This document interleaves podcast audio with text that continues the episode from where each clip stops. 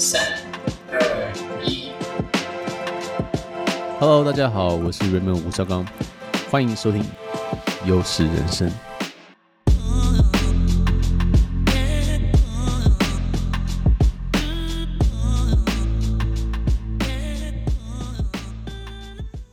Hello，大家好，欢迎回来优势人生，我是 Raymond 吴绍刚。今天的这一集非常非常特别。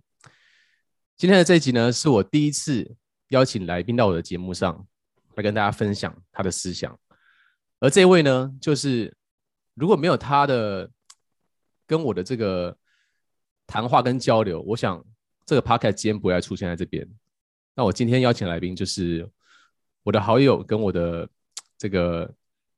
脑残二人组 RW 脑残二人组的 Ryan Wu 吴冠宏，欢迎。嗨，大家好，各位优势人生听众好，我是 Ryan。OK，所以呃，很多朋友应该都知道 Ryan 是谁，但是我们有很多新的朋友可能不太知道，所以你要不要短暂介绍、短暂介绍一下你自己？OK，好，等一下我们可能会有更长的介绍，现在很短的介绍一下，我叫 Ryan 啊，Ryan Wu，然后我在呃 YouTube 跟 Podcast 那个频道就叫 Ryan Wu 艺人公司实战手册。在里面会分享很多个人成长啊、身心灵啊、网络行销方面的一些知识。那其实我跟 Raymond 认识十多年了，应该我十八岁的时候认识你的，我印象中那个时候就是跟 Raymond 学德州扑克，然后就做了德州扑克牌手，做了七七年八年左右吧，然后中间就中断，去开始研究网络行销方面的生意这样子。那但是在过程中，因为我跟 Raymond 有很多。在投资上，或者在解决问题上面有一些很比较雷同的思想，所以其其实我们我之后其实没有在打扑克，我们还有还是有很多的交流。那尤其是这一两年、这几年啦，我们在投资上面，尤其是今年在 Crypto 上面有很多的交流，所以或许今天也可以聊到蛮多这方面的话题的。Great，呃、我来我来介绍一下我跟 Ryan 是怎么认识的。所以就差不多，我看 Facebook，我们是 Facebook 朋友是十二年。十二年，okay, 所以所以应该是在十二年前，或甚至超过啊！我在我从美国回台湾，然后我办了一个扑克学校，那当时就开始招生进来来教这个扑，因为台湾当时没有任何人在教扑克嘛。然后就其中一个人就是 Ryan。那那个时候 Ryan 来，其实我并没有说，因为那时候我们我们那个学生还要投履历，我会因为筛选，因为报名的人很多。但是我我看他的履历的时候，我并没有特别特别感觉什么，我就觉得这个人好像还还可以，就先进来。然后进来的话，我们那一那时候一批应该是十几个人，然后我们就会开大型团体课，去教大大家一些基本的德州扑克策略。那我记得有一次，就是我给出去策略，然后很每个人都基本上照着这个方式去去打。然后我就在某一个下午的巡巡视的时候，就看大家打牌打的怎么样的时候，因为那时候都在一个地方嘛。那我就跑到 Ryan 这边，然后他就他就有一个有一把牌，他就做了一个不是不是我教的不是我教的东西。然后哦，我说这你怎啊这支牌你怎么会这样打？他就说，哎，但我觉得这样子好像比较好啊。那我就觉得说，那我就想想想一想，因为通常。就是我是比较教科书严格的那种那种人，我会觉得说，啊，你就是个新手，你有什么好给搞的啊？然后全部人都没有任何人会自己搞一个怪招出来，可是他就搞一个，那时候我记得是 check raise 一个 check raise，对，然后我就说你干嘛搞这个？那他就说我觉得这样子也不错，我觉得这样应该应该比较好吧。然后我就想一想想一想，我就觉得说，哎，好像真的还蛮有道理的。可是当下，其实这件事情不是说那把牌多重要，可是我觉得，就这个人的思想，我觉得很特别，然后很愿意去尝试，就是他不会在制定的范围里面一直去思考，然后会做一些突破性的、突破性的这个这个 play。所以对于我在教他的时候，我其实也面临到很多不同的挑战，因为他总是会给我。很多的问题，很多的想法去去思考，去去挑战我当时的一个一个极限。所以在后续的呃，Ryan 在我的我的德州扑克学校的生涯里面，我们就进行了非常非常多的交流，而他也在众多学生之中很快速的，就是站稳了当时打牌需要的那个那个成绩，所以就就算有打起来，有有成成为成功的职业选手。OK，那嗯，哎，我要讲什么？简单介绍对不对？因为因为应该应该因为故事太长了，所以很难简单介绍。对，然后反正很快的啊，很快的，Ryan 就成为教练等级的选手了，就是变成他开始在教新手了，非常快速的。然后，嗯，Ryan 他也是在，因为有些有些学生是这样，有些学生就是你来，他来来来这个学校学啊，当天学习。他就会学一学，然后他下下课之后呢，他就去 social，去去 hang out 或者去放空。但是 Ryan 不是这样子，他是会疯狂的去找各种资料，而且我记得你当时不会英文，对不对？对，就是因为我们台湾我没有出国念书嘛，所以说其实就是考试会。那其实其实要念那些扑克的，不管是听影片哦还是看书哦，其实都很吃力，就是似懂非懂啊。可是那个时候。英资料又只有英文的，就是硬看。对，所以就是他居然可以这样子。然后我我相信你应该也没有特别去请家教学英文吧？就在没完之后就硬弄啊，就是对，所以他就是硬看这些原文的资料，然后硬上课这些原文的这个这个那个超硬上课的影片，开始跟跟 Kevin Kevin Ko 上课，那个英文跟完全不会讲，讲超烂。对，然后他现在变成是他现在可以上。基本上上任何的课程，然后也可以看任何的资料，包括如果是经济学的那种 paper，他都他都可以看。所以这个地方，呃，我也觉得很厉害。很快的，Ryan 就进入教练等级，然后开始他跟我变成是，就已经不是说我单面的去教教他扑克，变成是我们两个是交流。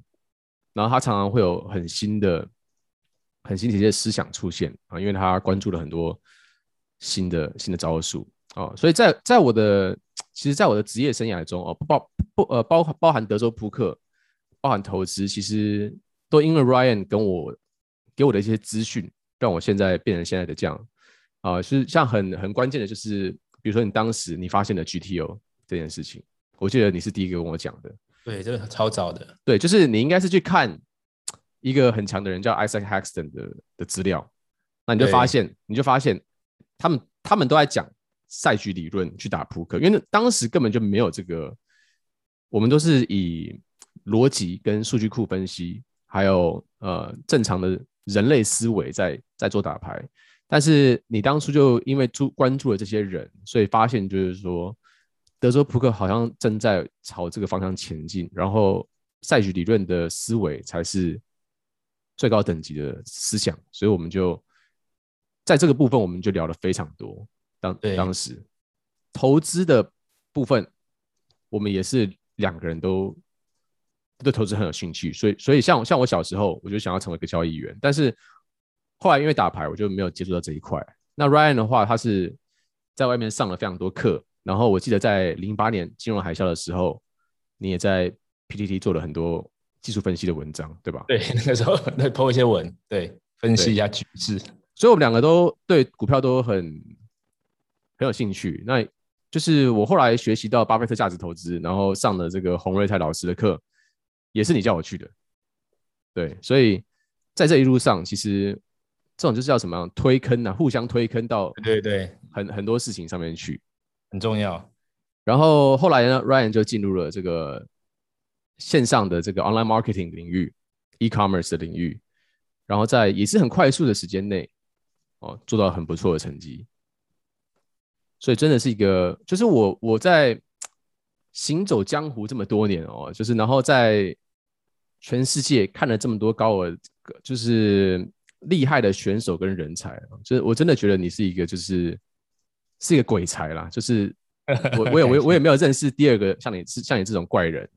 就是怪咖啦，像像昨天范可清就说 r a y m o 觉得你是怪咖。我我觉得 Ryan 也是也是也是一个超级怪咖，都都是怪咖，都是对超奇怪。然后然后就呃就去年呢呃今年就莫名其妙就说哎那我我要搬去乡下，然后就 莫名其妙就搬去乡下。然后两年前就说我不然我要吃素，我就就突然就开始吃素，就是各种奇怪的东西都在你身上发生了。你你觉得你自己是怪咖吗？我觉得，嗯，就其实其实应该自己都不会觉得，应该这样讲啊，就是说，如果我现在停下来想一下的话，或许有点奇怪的地方，但是自己应该都不会觉得自己怪咖吧？或者说，应该我们都觉得每个人都是怪咖吧？嗯，就是我们只我们只在做我们觉得对的事嘛。是，可是就有人会觉得风险很高啊，或是你这个决定很非主流啊什么的。是是是，其实我自己没有没有很这样觉得。对，那我跟 Ryan 在今年也都纷纷投入了加密货币市场。那自从二月的时候，我想我们基本每天都在 Line 啊、呃、聊加密货币的事情。然后因为机会实在很多，然后资讯实在很多，所以搞到两个人都这个免疫免疫系统都 失调。哦然后自律神经这神经失调，都没有都没怎么睡觉的哦。然后，呃，所以我就我就非常好奇，这是我对你的最好奇的问题，就是说你在这么多事情中哦，就比如说你现在在做 crypto，然后你、嗯、你还有你的网络行销，你还有你的这个简易开课 MCF，嗯哼，然后你还要运动，然后你当时还还要搬家。哦，然后，然后，然后还是自己请请请那个那个桶包，然后自己搞装潢这些东西，啊，家具也是自己选。然后我看你就是在我们的群组也是很，好像就好像感觉你二十四小时都在刷推特跟刷刷 Discord 一样。对，How 这个怎么可能？因为我自己就觉得说，哇，我现在超级完全就忙不过来。就是你你你可不可以分享一下，你是怎么样管理你的时间跟精神，你的一天的 schedule？到底是长什么样子？OK，嗯，okay, um, 我觉得讲到时间管理这个，因为这是我我很有热情的一个领域。其实我在我的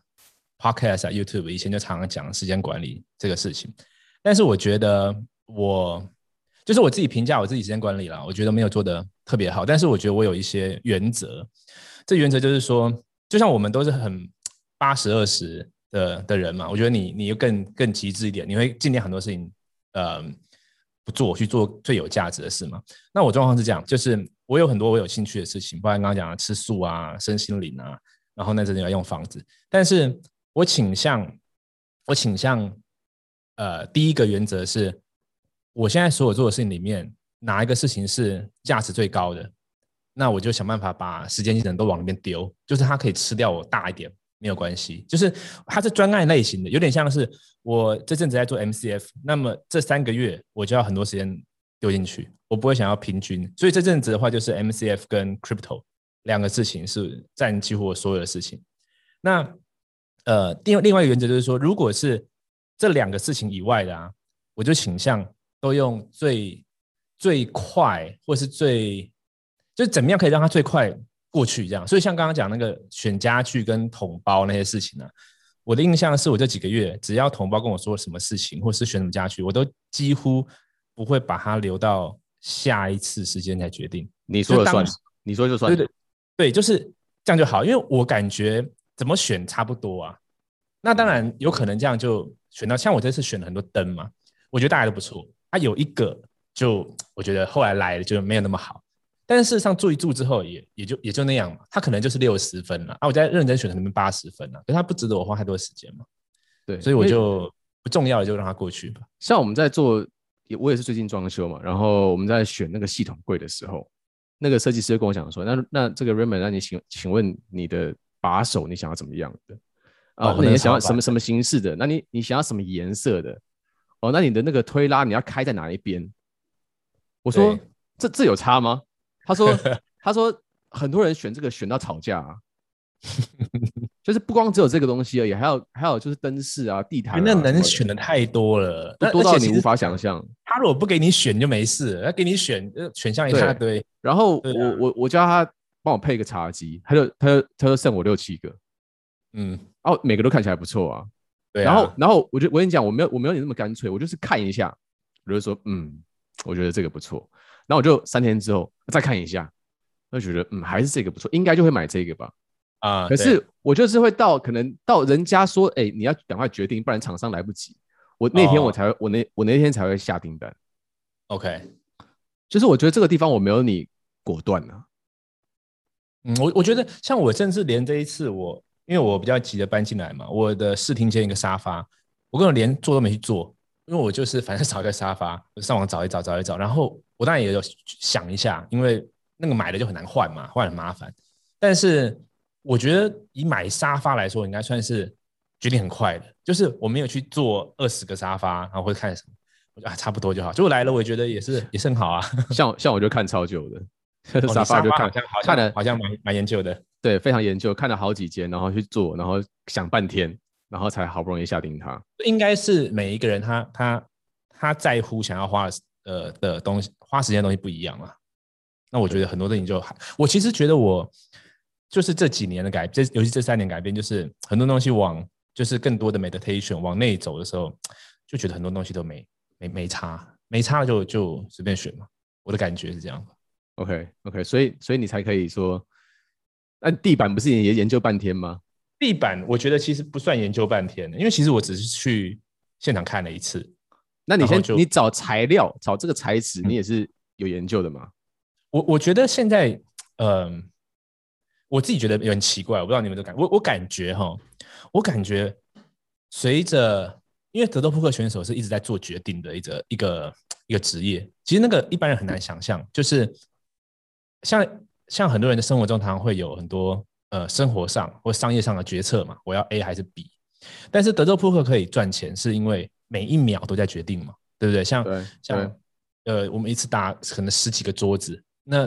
一一个小时会有一两一两一两千个决定。那我觉得做决定久的习惯的人啊，好像之后磨练那个直觉会越来越准。我现在越来越相信我的直觉，我觉得我直觉就会比很多时候比研究强。我觉得就是你都因为所谓的直觉就是大脑的演算法嘛，对，快速演算出来结果。对啊，我已经就是我累积了这几十年的经验，那他这样算一算之后，哎，跑出来一个直觉，那个应该就对了。我说打你是打 feel 的流的啦，打 feel 打就是你磨练到一个程度之后打就可以打 feel 了嘛，打 feel 就很强了。对啊，那么快，对，没错，因为因为因为其实就是这个这个东西，其实我上次忘记哪一本书有讲了，就是说。你这个 feel 就是其实就是这些你这些头脑里面的这些 neuron 这些 synapse，他们他们用就是千万分之一的毫秒所计算出来的一个结果。对对，那你你觉得你觉得你没有在思考，但是你其实已经想完了。对对对对对对，所以有的时候反而刻意思考之后的比 feel 的还要烂，有时候变这样。对，因为你就想太多。对，就是其实像像像设计师发给我。东西我其实我看第一眼我就知道我要买什么了，可是我就是我会一直去拖延这个决定，因为我就觉得说我是不是要再多想想，因为毕竟这个没有没有 time time bank 的嘛，我不用急着做决定嘛，我就觉得说那不然我再想个两天好了，两天之后搞不好会有什么奇怪的事情发生，因为我们一方面拖再拖，最大化期望值吧，对，那这个东西很不好，因为它一旦一旦你这件事情有四五件事情叠起来的话，你的头脑就占满了。对，没错。所以你现在变成是你一件事情进来，我就决定，决定之后就这个东西就就消失，它就就过去了嘛，就过去。不然，因为有一个就话就说，大脑不是拿来存放东西的嘛，所以我有我的资讯捕捉系统嘛，所以有有事情进来之后，我觉得我蛮会，就是我用 Notion 啊，或者是用 Evernote 这些东西，我有一些我的逻辑。所以我我觉得现代人呃蛮需要这种 build a second brain 的这种技能，因为你每天看那么多东西哈、哦，它很容易会过去了。其实有时候是这样，不止没时间看哦。看完他还会忘记，然后看完或是就是呃，有的时候是今天看的跟下礼拜看的，他需要连起来，可是因为你没有一个很好的存放的机制，就连不起来，所以学东西就会变很慢。但是我觉得我存放笔记啊，存放待办事项什么的，因为有一个我的逻辑在我 Notion 里面，所以嗯，我就会很放心，我可以一直看，然后我知道说哦，这个很重要，我要把它放到 Instapage，哦，这个很重要，我要把它放到我 Notion 里面，它就会。一直被放在这些地方，啊，我大脑就会比较轻松。我的感觉是这样，right？了解。那那你可以分享一下你每一天的这个从从早到到晚，你的 schedule 长什么样子吗？我觉得说实在，这个话题有点难。就是说，嗯，嗯，举举个例子来说，我在呃这几个月，我们讲最呃七月份的好了，七月份那个时候主要在 launch 我那个 MCF 那个课程。那个时候就是，然后我又同时那个时候在进行那个 seventy five hard，这种每天要运动两次啊什么的。那个时候就非常的的规律，就是我固定早上起来之后，我就开始，我就直接去走路，走四十五分钟，然后我就边听一个。你说在室内吗？室内就是我们买那个走步机嘛。OK，走步机，边走我就边听一个 podcast，或者是看一个呃线上课程。然后完毕之后呢，大概休息一下之后，就会有我那个时候就会有两个呃 schedule，就两个 call 线上的这种 Zoom 的 call，呃有学生要咨询。然后结束之后呢，呃下面一段时间呢，我就开始研究 crypto，或是。处理一些其他事情，然后到晚上的时候，能有几个 call，就是那一阵子在接 MCF 的学生的时候是这样子，但是那个过去之后，现在又变成另外一个 schedule，就现在变成是呃 crypto 跟跟课嘛。那我现在反而比较没有一个一整天固定的，可是我有一个一个礼拜的，像是我现在礼拜三、礼拜六要要给课嘛，然后礼拜一要录课嘛，所以我这几天我就把它排，我喜欢那种。一天一件事的感觉，我就我就不用排嘛，我就这这一天这一天的 focus 就是这一个。那其他事情呢？我发现 crypto 呢，我自己还在找，我觉得蛮难排的，因为它比较是，我觉得它比较难说哦。我觉得每天九点到十一点我做 crypto 不可以啊，因为你临临时那个那个 那个他那个群发一个讯息出来，你就马上要 formal 进去买个东西啊。对，很 formal 嘛，所以我坦白说，我现在我没有觉得我的 crypto 的 schedule 很值得。人家学习，但是，呃，我我只能这样说，我大部分的时间花在跟市场互动，就是吸收资讯，并且真的拿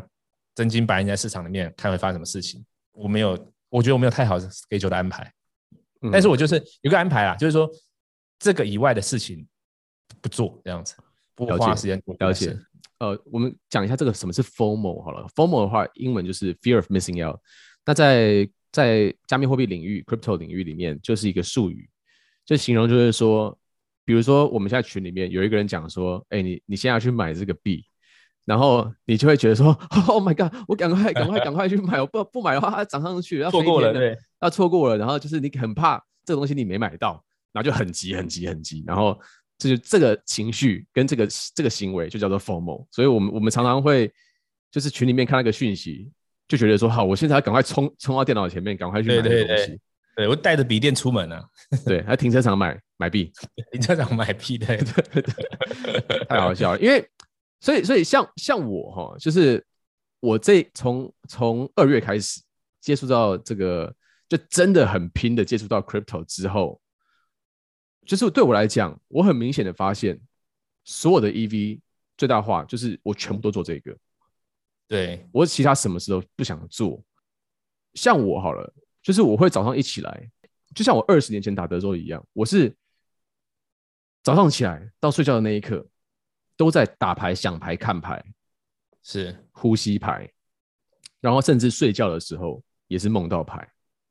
那我现在，我现在，因为我觉得 crypto 市场跟当年的扑克非常像。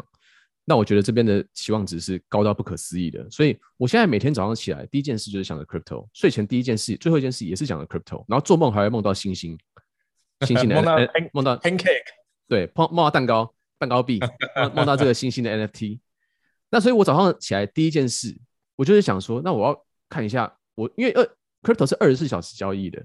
我要想说我看一下这个这些币今天发发生什么事情，然后看一下群组里面我没有我有没有 miss 掉别人抱着什么名牌。对，那我就会开始开始看它。那一旦开始看它之后，你就不会想要做任何事情，你就停不下来。对，因为它的资讯看不完，你需要学习的东西看不完。所以，比如说我今天，如果说，比如说我今天去跟这个中广电电台，我有一个预约，一点钟要去录节目的话，那这个东西我就会我就会当成 priority 会去。对。但是如果说我没有这件事情的话，我的我的计划可能只是说，那我下午要走走走个四十五分钟。我已经两个礼拜没有走路了啊，就是 就是会，会被排掉啊，会被会被挤掉，因为我觉得他他的 EV 不高。嗯哼，是，比如说看课程的东西，或是说我看一些书，我现在这些事情我全部都不做了。嗯哼嗯哼，因为我觉得我所有的 EV 都在这里，那这就会导致。我其他东西非常的拖延嘛，但是我我在你的身上看到的是，你没有让这件事情发生。我觉得有，我觉得是比例问题，应该是这样子。就是我觉得这这几年的我有训练一个习惯，就是我理解到人生反正本来就都是，就是一个人身上本来就有很多角色。就像我之前在在跟很多人聊创业啊什么事情的时候，有些人会说，呃，我最近很忙，所以我没有办法做什么事。可是其实我觉得这个事情有矛盾，就是假设我们后来接下来可能有别的角色，可能是别人的父亲了，可能是别人的，就是你有更多角色之后，我们很难说，我最近呃很忙，所以我最近不要当爸爸。就是我我的感觉是这样啊，所以我觉得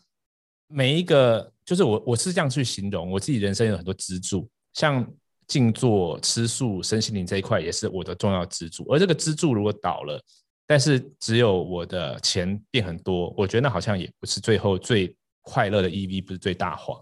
所以我还是有去分配一下，但是我我还是有失衡嘛，就是 crypto 它实在吸掉很多很多注意力。但是我哦，我对我有一个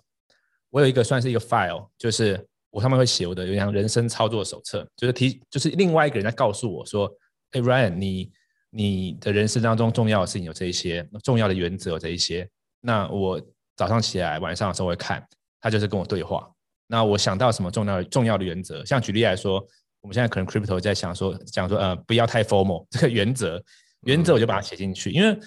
我们生活中很多东西还乱的时候，我们会忘记原则嘛，然后就会照着当下的感觉去做事。那好像有一个比较清醒的我告诉我，我觉得那还不错，我自己的小小技巧。因为因为像我自己现在自己在看这些 crypto 的讯息，然后比如说我今天我今天的工作就是，好，我现在可能设定工作说，我今天要把我的资产从某个链移到某个链，那那我会做一个资产转移，然后这件事情可能会花我一个小时就做完了。其实它其实它没有很久，是就在在算一些东西嘛。对，那那它没有很久嘛，但是你一旦做完之后，我就会继续看看一些推特，看一些 Discord，嗯，然后。你说很忙，其实也没有真的很忙，就是你你就是在一直在看而已。那有些东西看了其实没什么价值，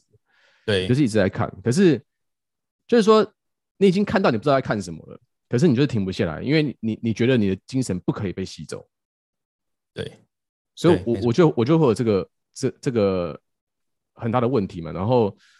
真的不是说什么节目真的邀约我的话，我真的就是从头给他看到尾。对啊，很容易看。然后可能做艺人公司就是这样啊，就自己安排时间嘛，你就看一整天，做一整天，对，然后就就一直去看别人的钱包啊，或者是一 一直去看新闻啊，然后，可是我感我感觉，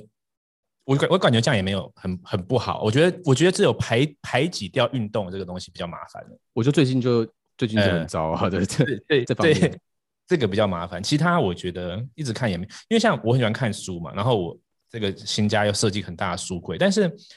对我现在来说，我觉得呃，crypto 上 crypto 上的一些思想哲学，很多书是跟不上的。然后一个书他要写，就他现在想写一个 crypto 的事情，写到出出来，可能花好几个月，早就换了，早就不一样了。对，它进化的很快，所以我觉得或许是我们人在摄取资讯的习惯也不断在改变，就是过度的滑可能是坏事，但是确实我们也。我们也不能否认，就是这上面的资讯很多都真的是现在最好的，也是它也是看书的一种，只是那个媒体变了而已。对对对对对，而且其他地方没有没有这么好的资讯。我同意啊，就是说，因为我在看，比如说一些 crypto 的 YouTube，或者说呃 Zeneca 的文章，好了，我觉得我在我是在学习的，就是我不是在 for entertainment，对，我是在学习新的资讯，对，所以所以我就用这个东西来安慰我自己，对。那你如何去？就是说，那你跟你太太，嗯哼，就是那你每天的相处还是有固定的时间吗？还是说你这个的地方就会说跟他讲说啊，我最近真的超忙的，那我就是等我日日后再陪你一样。我觉得就是我还是做的不够好啦，感谢他啦，就是他比较包容这样子。嗯、但是，呃，我应该要做的就是现在是这样嘛，就是因为我们一整天都在家里，然后我们家现在就很很大嘛，所以他自己很多东西可以。可以玩什么的，但是我我感觉我现在一个礼拜应该还是要排一两个呃固定的 day off，就是像约会日啊那种感觉吧。是我觉得那还是比较比较平衡的，就是真的很很 focus crypto 的时候，这个事情做的不是太好，但是是。有提醒自己记得的时候，会会刻意安排个时间吧。对，我觉得做了做我们两个老婆都都不容易，因为像我的话，我也是就是一百二十趴栽进去，然后。我就是我根本就不知道现在今天是星期几。对啊，就是然后我可能有时候就是啊，因为疫情我没没有出去吃饭，那我可能就是很偶尔的时候我带他去，就是去北宜或者去那个阴阳海那边兜风跑一下，嗯哼，就就跑一下。但确实我我们我们的可能花的时间都对 work life balance 可以再更进步一点。不过我觉得这个。嗯，像就前阵子我在进行那个 Seventy Five Hearts 的时候，我们两个一起做，那我觉得那个感觉就蛮好，就是因为我们两个呢共同有一个目标要完成，就是互相督促说，哎，你今天运动两次了吗？你今天看书了吗？你今天干嘛了？那就在 Crypto 之余呢，还有一个我们一起在做的 Challenge，我觉得这挺好的，所以我打算最近要再重启这个东西。嗯哼，嗯哼。所以你现在还是？那你现在的话，你是每天还运动吗？一一次一次两次？现在就没有了，现在没，因为我到第四十荒废掉了，停住。那个时候为了要 MCF 跟 Crypto 一起，太太累了，没有那个时间。但是我真心觉得那个帮助呃整个生活很多。OK，而且提到刚刚那个跟另一半的的的这种更更和谐，我觉得有一个共，我觉得 Crypto 现在状况是，就是说他们不懂，就是他们支持你，可是。他不知道你干嘛，然后有的时候有一些很扯，我们买个花几百万买个画，我那个对啊，另一半可以还可以全力支持，很很很厉害啊。那他们不清不清楚嘛？对啊，那有一个共同目标在做，我也比较好，我感觉。所以所以美秀是很支持你投入 crypto 吗？他他是应该是这样，他是就是真的很支持我的所有事情嘛，所以。再他也不会，也不会去担心你会怀疑你会不会把这个这个钱弄丢这样子。他不清楚，他只是不希望看到我太累，是这样子而已。Oh, OK，对、啊、OK。所以其实像 像像 Christine 也是，就是说他很他很相信我判断的事情啊。就他他认为说你要 all in，那你就 all in，因为我相信你不会是随意的投入一个产业。对，没错。OK，那所以你现在的饮食计划呢，有没有什么不一样？还是一天一餐吗？我觉得呃，我大方向是一天一餐，但是从我呃吃素之后，不是那么容易，就是很难从一餐对一点一点五一点五或二，但是呃，我觉得这个是最简单的，就是我我现在对于这个很好玩，我我觉得我对吃我吃素之后，我对吃的欲望有变小，就是像以前我们计划出国啊干嘛，这个美食餐厅啊什么的，那个是人生的一个乐趣之一嘛。但是我开始吃素之后呢，我反因为很多人问我说：“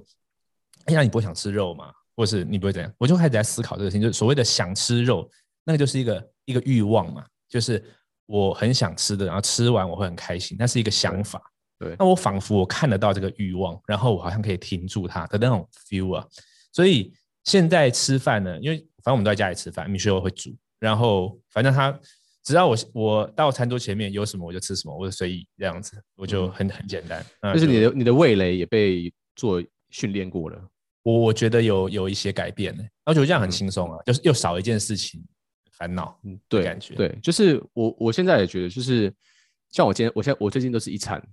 啊，一餐配配一点可能点心之类的，差不多在我现在是应该是十八六十八六左右，哎，那我就觉得很轻松，因为早上起来我不需要。思考我要吃什么？对啊，对啊，然后像我现在也是还没都还没有吃东西，就反正都是压在压在晚上的事情。对，OK，所以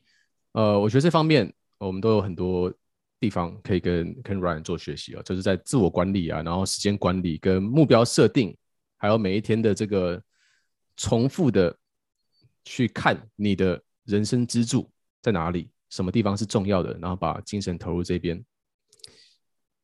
Ryan，就是我还有一个还有一件事情，我也是非常好奇，就是在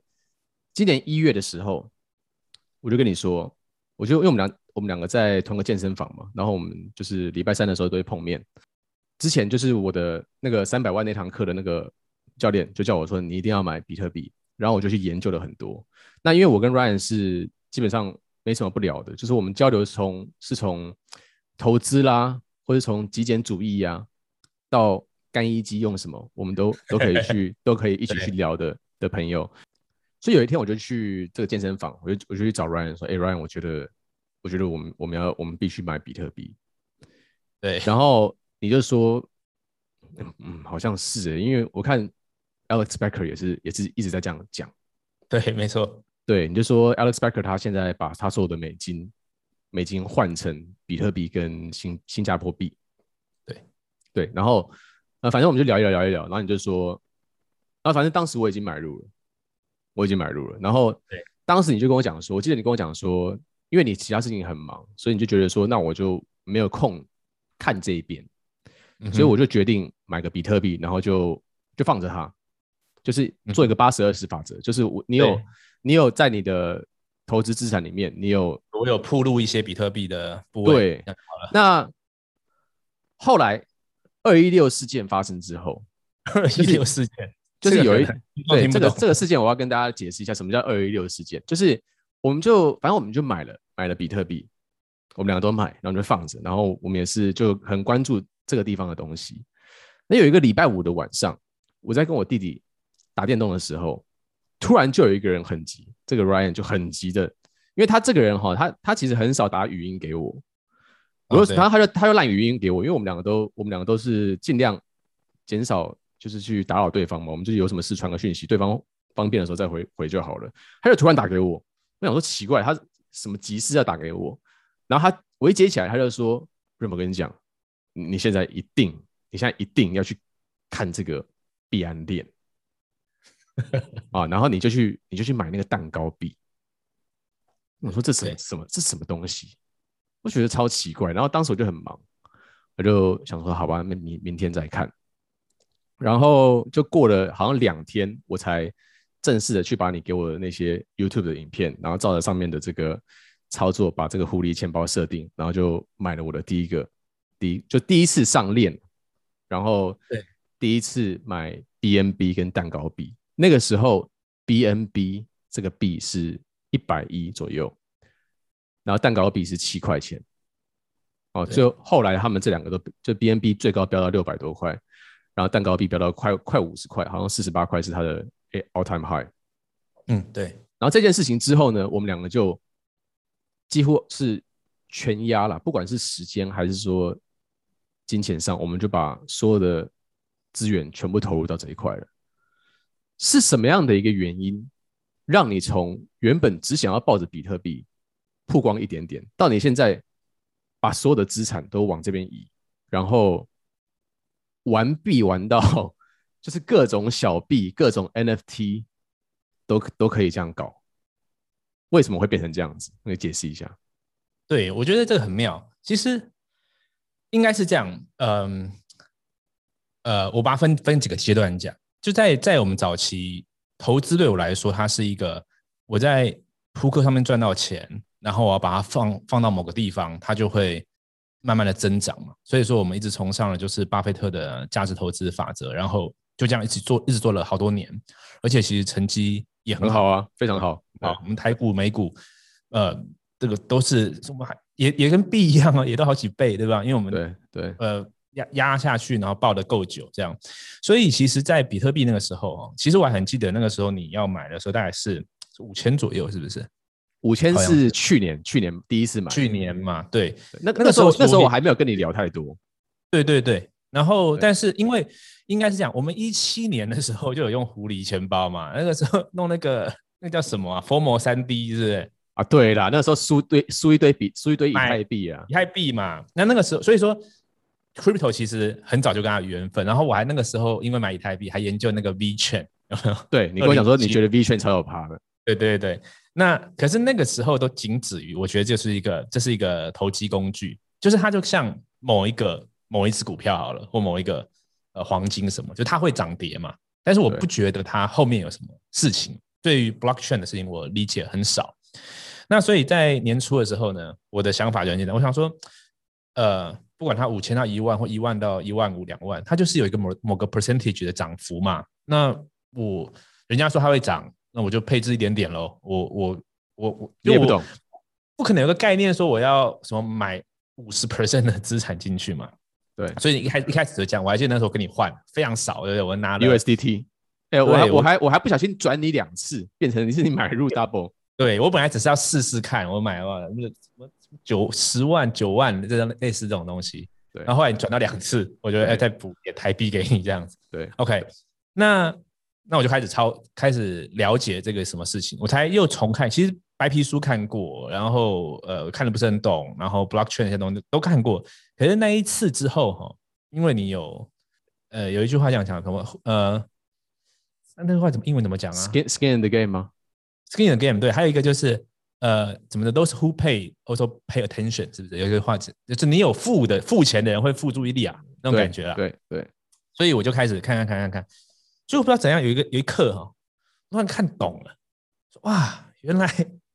blockchain 是这样子。你是你是懂你是懂什么？是懂 blockchain 还是懂比特币的？应该是呃看了李永乐的解释嘛。然后其实我家里有一些 blockchain 的书，然后我就看看看之后，我就第一个是后面的原理懂了，第二个呢是开始有一些想象。这些想象就是说，如果 blockchain 可以解决这个事情，解决那个事情，那那那不是岂不是太不得了了？就那种感觉，那个了解还不深啦，但是有一个那个 feel 出现啊。嗯，那那那那那，然后那个时候就听到你，你不一开始不是在弄那个 DeFi 吗？Compound 在对对对，用 Compound 做做美金收益。对，那我，我其实那个我那个本金不多嘛，一开始我就是纯粹想要去试，我想要操作一次看是怎么一回事。那操作操作的时候，我就找更多资料嘛。找更多资料之后，我就开始看了这个他们之前这个 DeFi Summer，呃，之前很火的这个历史啊什么，我觉得说，哎，好像有这么一回事啊。然后就那个时候币安智能链刚上嘛，然后就去做。所以在到到我们现在讲的这个阶段，我都还没有 all in，就是说所谓 all in，就是说我没有发疯似的一直把台币往那边换这样子。到去币安智能链之后。我觉得就是买蛋糕买 BNB 那个是一回事，可是我们在那个操作的过程，去发现到说原来呃 DApp 就所谓的去中心化的的这种应用是这么一回事，原来 DeFi 的概念这么一回事的时候，开始我们开始计算 EV 嘛，开始理解到说你把钱放在其他地方是很不很不 make sense 的，感觉就是 EV 在变少，所以就是我就开始呃每天不断的把台币往里面送，往这个链上送，往链上送，然后就就就你就越来越多子弹，你有越多越多 capital 可以做更多的尝试。所以那个时候我们做了很大量的尝试。我觉得很多人可能都有买蛋糕跟 BNB，但是我觉得有个差别在，我们在那个时候真的开始往下钻研的很深，到可能很多。很奇怪的狗屎币啊，然后很就是 我我我我觉得那个时候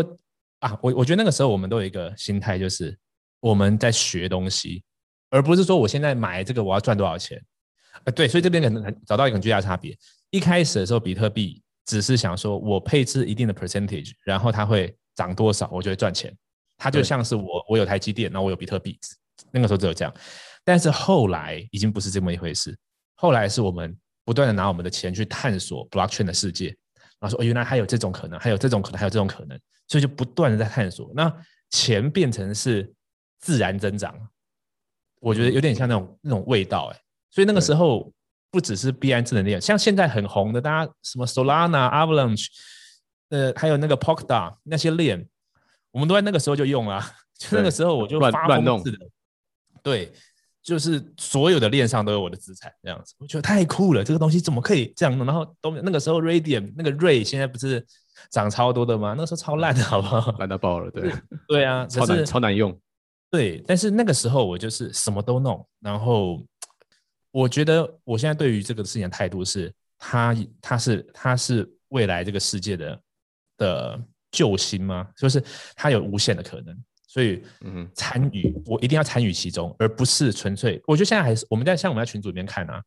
大部分人对加密货币还是一个投资或投机的态度吧，就是说哦，我要十块买啊，十二块卖。对。可是我我们现在不是在做这个事情啊，我们现在就是要把我们的的资产在里面做各种运作、各种参与，然后在上面去建立我们的 community，建立我们的各种可能性，在上面建立一个世界，然后在里面生活那种感觉吧。好，那我们这个这个 Ryan 跟我们刚刚分享的非常多。那我们这一集的话，差不多讲到这边。如果你还没有订阅的话，你一定要去订阅，因为接下来的下一集，我跟 Ryan 会继续聊 Crypto，然后会聊为什么加密货币是一个很大当今世界上最大的典范转移，一个很很大的 Paradigm Shift，以及为什么德州扑克选手几乎是生下来就是为了 Crypto 而生的。好，那以上就是今天的节目，我是你们吴绍刚。这里是优质人生，Until next time, signing out。